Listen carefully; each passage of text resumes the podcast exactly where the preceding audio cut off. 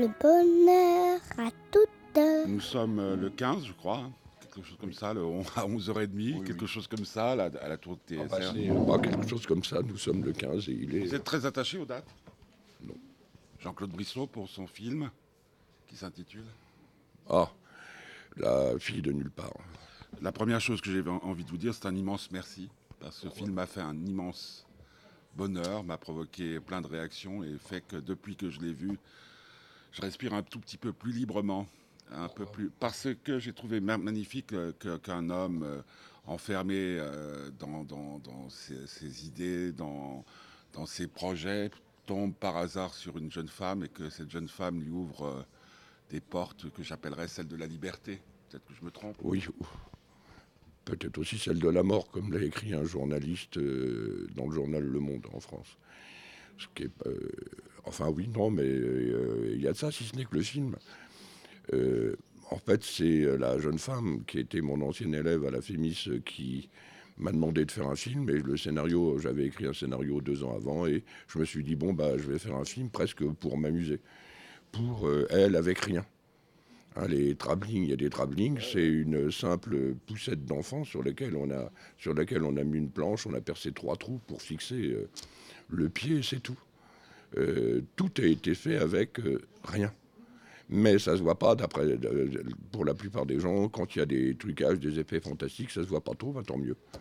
Mais moi je me suis amusé en faisant ça. Là où je me suis beaucoup moins amusé, c'est que la euh, Virginie euh, qui joue dans le film m'a demandé un moment de jouer. Moi aussi, c'était pas moi qui était prévu. Alors ça, j'ai été obligé d'accepter et ça, ça n'a pas, ça, ça a été pénible pour moi de mettre à la, à la fois de mettre en scène et de jouer, euh, surtout que j'avais du texte. Pour- pour- pourquoi vous alors? Pourquoi Je ne sais. Alors elle, elle considérait que du fait euh, de la relation d'amitié que nous avions, il y a quelque chose qui passerait, euh, qui passerait, euh, quelque chose de ça passerait dans le film. C'est pas, c'est pas entièrement faux. Il y a des trucs qui sont, qui sont directement des choses qu'on avait plus ou moins vécues euh, dans la vie, dans le cadre de notre amitié. Elle avait un côté, si vous voulez, fille que je n'ai pas eu. Et, et puis voilà, il s'est passé. Mais ça, pour moi, ça a été difficile. Surtout que je déteste me voir. Et je déteste jouer la comédie. J'espère que ça se voit pas trop dans le film. Merci. Merci. Euh, oui, c'est très curieux parce que moi, ce, que, le film m'a apporté, puisque c'est ça dont on parle, ce qui m'a apporté, c'est cette, euh, chose qui nous manque tant, dans la vie. C'est-à-dire, tout d'un coup, on accepte qu'un rayon de lumière puisse éclairer toute notre existence.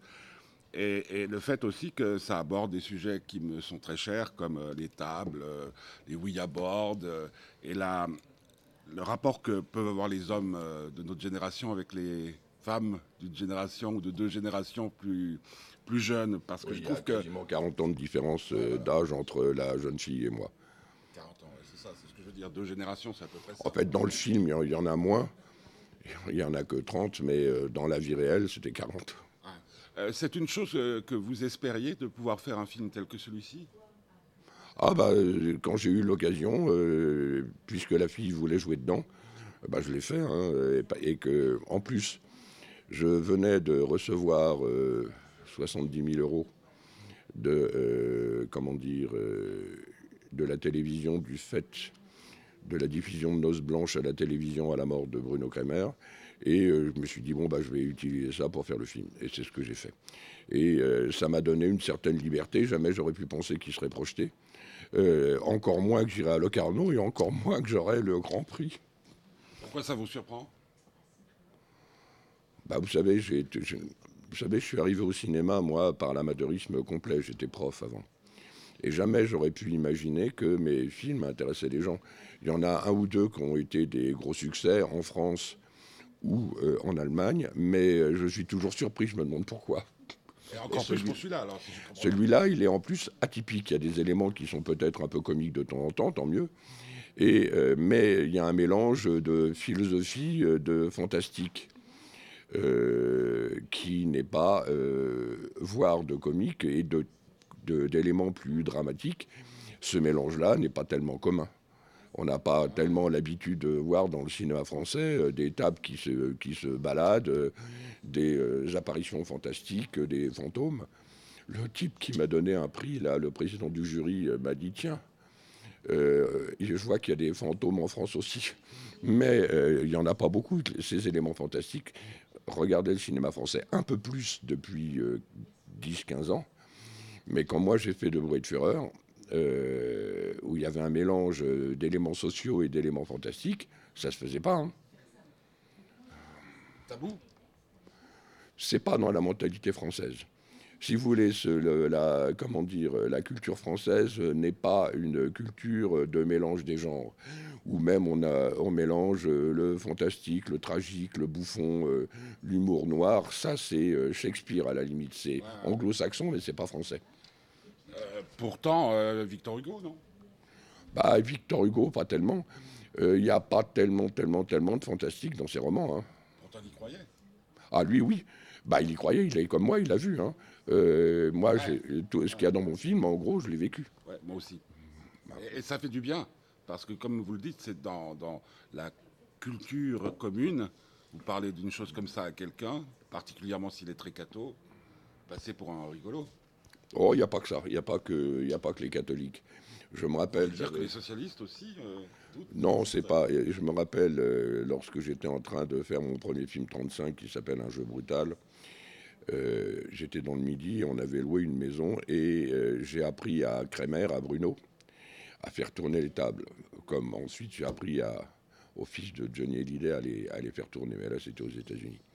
Et dans la maison, dans le midi, la maison était euh, appartenait à des gens qui faisaient partie d'un groupe qui s'appelle les Rose Croix. Quand ils ont entendu ça, ils ont hurlé. Ils nous ont interdit formellement de faire ça chez eux. Pourtant, c'était pas bien méchant. Hein. Moi, je vous dis honnêtement, euh, contrairement par exemple à ce que faisait Victor Hugo, euh, moi, je me concentrais pas, je faisais ça en plein jour, et très vite, ça allait, ça démarrait tout de suite il est vrai que quand, quand, les gens voulaient une démonstration, deux fois, ça a été un beat complet. Ça n'a absolument pas marché. Mais. Euh, oh, puis j'avais vécu d'autres phénomènes de type euh, parapsychologique, dont un où, pendant le, euh, où j'ai échappé à la mort. j'ai jamais compris comment j'avais eu une intuition pour quitter les lieux, justement, d'un endroit où, quelques secondes après, 12 enfants ont été coupés en deux. Il y a la chair qui a volé partout. J'avais 14 ans. Et moi, je me suis dit, je m'en vais. Et j'ai eu le sentiment de dire qu'il allait y avoir une explosion. Et je me dis, il va y avoir une explosion. Et au moment où j'étais en train de me dire ça, il y a eu une explosion. J'ai vu les, comment dire, les murs de, de la rue euh, trembler et les vitres tomber comme de l'eau. Euh, moi, j'ai rien eu. Mon copain, j'avais un copain, lui, il a eu des trucs dans la tête, moi, rien. J'ai eu de la chance. Mais, est-ce que c'est peut-être pas aussi un des, éléments importants du film? C'est-à-dire que quand, et c'est mon cas encore une fois, on croit en ce genre de choses. Il y a des fois où j'arrive de ma voiture, je dis je ne la prends pas aujourd'hui, euh, je ne cherche pas à contredire cette, euh, intuition. Euh, est-ce que c'est pas la meilleure façon qu'il y a pour arriver, non pas peut-être à, la mort, comme disait le journaliste, mais peut-être à une forme de sagesse qui fait que même la mort paraît légère? Ça, euh, je ne je suis pas tout à fait d'accord, si vous voulez, en ce sens que j'ai fait un autre film dans lequel il y avait des phénomènes euh, parapsychologiques euh, qui s'appelle Céline. Et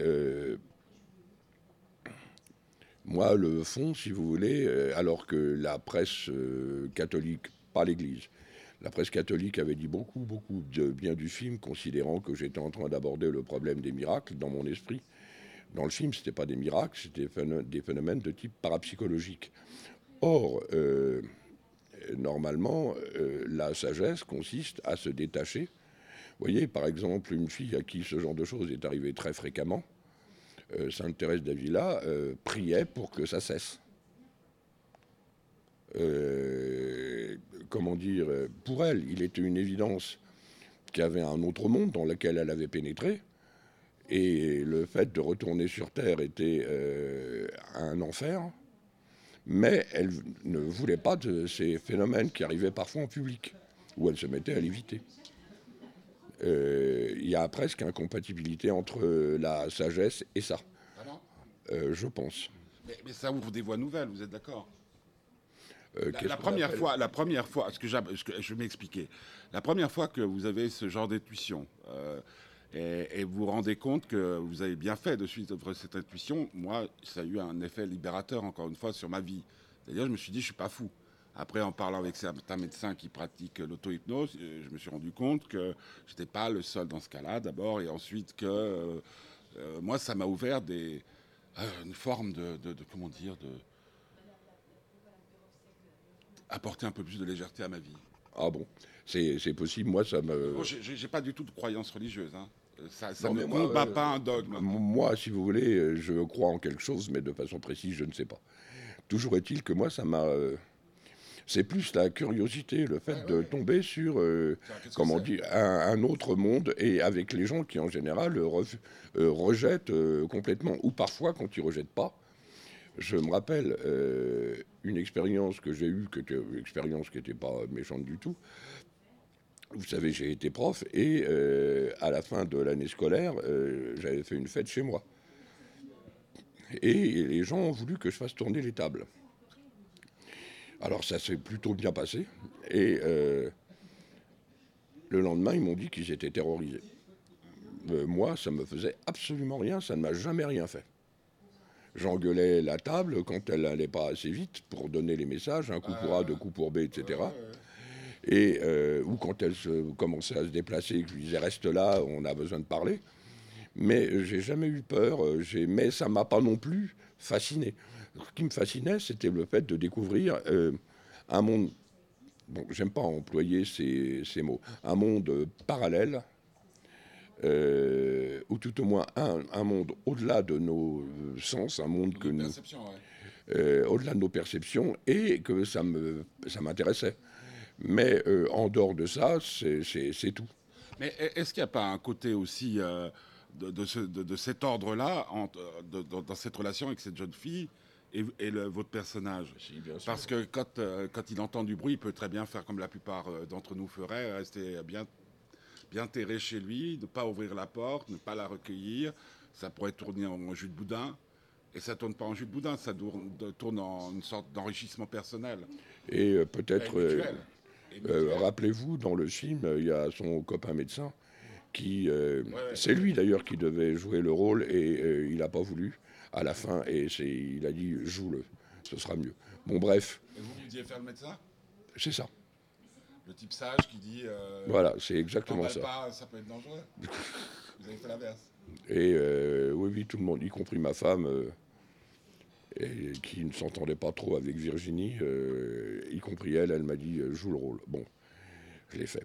Mais euh, par rapport, quelle était votre question déjà Non, je dis, est-ce qu'il n'y a pas aussi quelque chose qui touche au surnaturel dans la relation ou à l'extraordinaire entre Bah, cet homme et... C'est sûr. Au point, je répète, qu'un critique français m'a dit, en m'interviewant, il me dit Est-ce que cette jeune femme n'est pas aussi, elle qui a visiblement des intuitions euh, parapsychologiques euh, fortes C'est l'ange de la mort. hein? Oui, c'est pour ça que vous avez touché aussi un peu. Oui, c'est pour ça qu'ils ont foutu dans le monde. Je, je lis jamais les critiques, mais quelqu'un me l'a montré. euh, il y avait une grande page où il y avait moi et elle qui, me fait un, un bisou sur la joue, et il y avait écrit en gros le vieil homme et la mort. Au début, euh, enfin, en- au début, je, je me suis demandé pourquoi est-ce qu'ils disent ça, et en fait, c'est pas faux. C'est euh, c'est pas faux du tout, en particulier dans tout ce, ce qu'on voit à la fin. Et, euh, mais c'est vrai que cette jeune fille apporte euh, à ce vieil homme une sorte d'ouverture lumineuse euh, et un bonheur qu'il n'avait pas avant. Euh, J'ai pensé pendant... pendant... Alors qu'il n'y a pas du tout de cul dedans. hein. Justement, Voilà, parce que c'est ce que tout le monde attend. Tous ceux qui vous aiment pas, tous ceux qui n'aiment pas Brissot, il y en a quand même quelques-uns. il y en a disent- pas mal, Ouais, hein, on est d'accord. surtout chez vous. Ouais. Et, et qui se disent, bon, bah, il va finir par la niquer, ça va to- tourner un truc. Et non, parce que c'est possible, des histoires comme ça. Euh, quand, euh, Mais c'était pas le sujet. en plus, Euh, si c'est nécessaire et si c'est le sujet, par, je, le fais, je le fais, je le montre, ce qui me et euh, je travaille beaucoup là-dessus. Mais si c'est absolument euh, non seulement pas nécessaire, mais en plus contre, je vois pas pourquoi j'aurais foutu une scène de cul. Même elle qui avait tendance, la petite Virginie, à se déshabiller un peu plus, je lui ai dit non non, je veux pas. qu'on devine ton corps qui est. Mais je veux bien, mais pas plus. Sauf dans le fantasme là. Euh, où, c'est le sien ou c'est celui de votre personnage de fantasme? Je vous répondrai pas. Ah, D'accord, merci. C'est très gentil. Alors, pour revenir à ce que j'avais dans la tête, c'est euh, une chanson euh, que Léo Ferré chantait et qui avait été écrite par Jean-Roger Cossimon qui s'appelait Ne chantez pas la mort. Ah, ne chantez pas la mort, c'est un sujet morbide, le mot seul jette un froid. Mais il y a aussi, la mienne n'aura pas comme dans le Larousse un linceul, une faux, mais jeune fille à chevelure rousse, il aura ce qu'il faut. Il n'y a aucun rapport entre vos, le film Ah non, euh, si vous voulez, enfin, quand vous évoquez la chanson de Léo Ferré et de Cosimon, euh, je l'ai, moi, j'ai toutes les œuvres de, Léo Ferré. Mais là, j'y pensais pas du tout. Ah bah, euh, c'est tout le temps, tout le temps. Parce que je me dis, bah, ce serait génial que la, la mort soit une jeune fille à chevelure rousse, qui aurait ce qu'il faut. Parce qu'elle a ce qu'il faut. Mais je, ne pensais pas, euh, je ne pensais pas du tout, euh, ça oui, mais je, ne pensais pas du tout à la chanson de Léo Ferré. Surtout que ce genre de choses, c'est arrivé deux ou trois fois. Vous avez un film qui s'appelle Boom de Joseph Lozay avec Taylor et Burton. Et Burton est un personnage qui arrive dans une île et visiblement c'est l'ange de la mort. mais ce côté ange de la mort euh, et dissimulé euh, de façon réaliste. Là, il y a un côté comme ça. Vous pensez, euh, après avoir fait un film comme ça, que si Ange de la mort, il existe, il viendra vous visiter plus, plus facilement? Toute façon que, facilement ou pas, de toute façon, on y passera tous. Hein. autant que ce soit dans les conditions de connaître le bonheur juste avant de mourir, non? Ah, peut-être. Ça. Euh, c'est dans ton rêve. surtout d'éviter la souffrance. Mais, enfin, tout au moins pour moi. J'ai vu euh, quelques morts euh, comme ça dans ma famille. Je préfère. J'espère seulement que ça m'arrivera pas de cette façon-là à moi. On, s'est rencontrés il y a très très très longtemps, quand vous étiez venu faire de la promo pour les premiers films qui ont fait que. je suis venu ici pour faire la promotion, il y a, ça monte à 20 ans. Je suis, en fait, peut-être, je suis même venu une troisième fois, mais les deux fois où je suis euh, venu et où je suis passé à la télévision, c'était pour euh, euh, de voitureur et pour Noce Blanche. Quelle est la différence entre l'homme que j'ai rencontré il y a 20 ans bah, J'ai 20 ans de plus. Plus de, plus de quoi? Bah, Au niveau de l'âge, j'ai 20 ans de plus, je suis plus vieux physiquement, je suis plus vieux. Les choses, et puis euh, j'ai vécu tellement de choses pénibles en 15 ans que euh, j'en ai eu marre à un moment d'être un punching ball. Ça m'a euh, quand même un peu ébranlé. Et là, je vous avoue, je suis plus fatigué. J'ai maintenant, je vais avoir 69 ans dans deux mois. Euh, je suis plus comme quand j'étais en train de faire du vélo. je faisais entre 50 et 150 km en vélo tous les jours. Enfin, tout au moins quand j'étais pas en train de travailler. Et euh, bon, bah maintenant, je ne les fais plus je suis un peu plus fatigué, c'est tout. Euh. il m'arrive d'être un peu euh, triste, d'autant que, mais je devrais peut-être pas vous dire ça, la jeune femme qui joue dans mon film, pour qui j'ai fait le film, eh ben, depuis la remise du prix à Locarnon, on ne se parle plus. Ce qui m'a rendu un peu triste. Voilà. Malher alors la, musique, comment, elle vient? Euh, La musique de Mahler, voilà, j'étais en train de me dire comment, euh, quand on était en train de faire le montage là, sur mon ordinateur à la campagne, j'étais en train de me dire qu'est-ce que je pourrais bien mettre comme musique là-dessus, et j'en voyais pas beaucoup, j'ai fait des essais. Et puis à un moment, je vois Mahler, un vieux disque euh, qui, que j'ai acheté il y a 20 ans, et je me suis dit, tiens, si j'essayais de mettre ça. J'y croyais pas. Eh ben, la musique est parfaite. Euh, j'aurais bien aimé, encore était-ce absolument nécessaire. On l'entend sept fois, si j'ai bonne mémoire, c'est toujours exactement la même chose. J'aurais aimé qu'un musicien m'adapte, mais après tout, j'ai laissé le même thème cette fois, et puis voilà. Et je trouve qu'à deux ou trois moments, cette musique euh, élève le film de façon considérable. Sur Van Gogh, quand ils sont en train d'évoquer euh, à la toute, toute fin quand le type dit au moment euh, qui est pour moi le centre du film, quand il est en train d'évoquer euh, toute une série euh, d'illusions de nos euh, religieuses ou de nos sociétés, et que la fille lui dit mais qu'est-ce que vous venez faire là-dedans? Et lui répond il y a un moment où je me suis réveillé avec en pleine détresse et je me suis mis devant le, en pleine détresse devant le vide de ma condition et je me suis surpris à prier un Dieu pour calmer l'angoisse, à prier un Dieu auquel je ne crois pas. Et la musique arrive à ce moment-là et pendant deux, trois minutes. Et je trouve qu'il y a un moment euh, là euh, qui est très fort. Euh, la, peur de la, musique. la, peur de la référence ne nous a pas effleuré? À quoi à, Mort à Venise, on l'a tellement dit depuis non. Surtout que Mort à Venise, je l'avais un peu oublié parce que c'est un film, c'est un des films de Visconti que je n'aime pas. Il y en a deux que j'aime pas. Bah, Mahler lui-même avait, avait quand même des problèmes aussi avec l'au-delà. On m'a dit. On me l'a dit. le chant des enfants morts, euh, on est le. On, me l'a dit, mais je ne le connaissais pas. Saviez pas Non, j'en savais rien. C'est le hasard et la nécessité là. Euh, là, c'est le hasard total. Parce qu'on enlève la musique, le film n'est pas le même. Pas tout à fait. Ah. On met, on met du, je sais pas, un truc plus léger. Ah euh, ouais, mais ça, je, ne l'aurais pas fait. Vous savez, je, bon, je peux pas vous dire que j'ai raison tout le temps, mais euh, je fais très attention à la bande sonore et à la musique que, je mets. Euh, dans Céline, j'avais choisi une musique qui existait déjà. Je sais que mon musicien de l'époque m'a quitté à ce moment-là parce qu'il était en désaccord total avec moi sur la musique. Je ne regrette rien sur le choix de cette musique, qui avait un côté presque fantastique et euh, aérien et qui renvoyait à une certaine forme de transcendance et un autre monde mais de façon plus lyrique que euh, celle de Malheur, qui est plus. Euh, plus.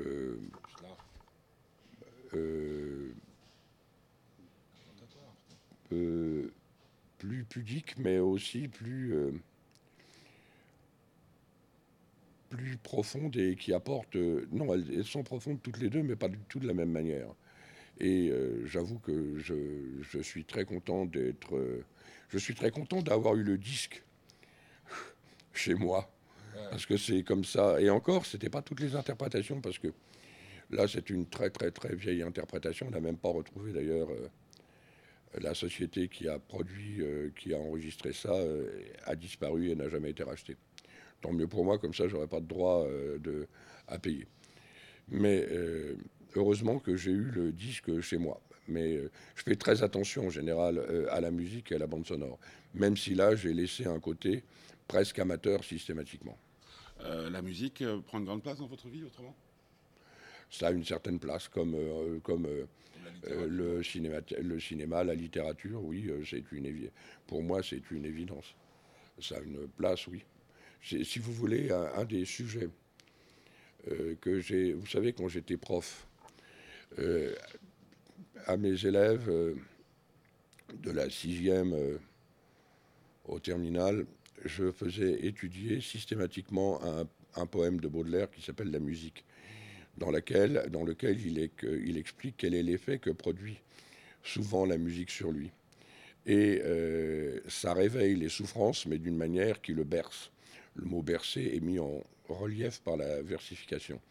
Et je pense qu'on souffre tous, mais que les arts nous permettent, de façon passive et encore mieux de façon active, mais ça tout le monde ne peut pas pratiquer de façon active, euh, nous permettent de retrouver nos problèmes, mais d'une manière qui nous aide à vivre. C'est ce que je vous disais par rapport à votre film. Oh. C'est gentil de m'avoir dit ça.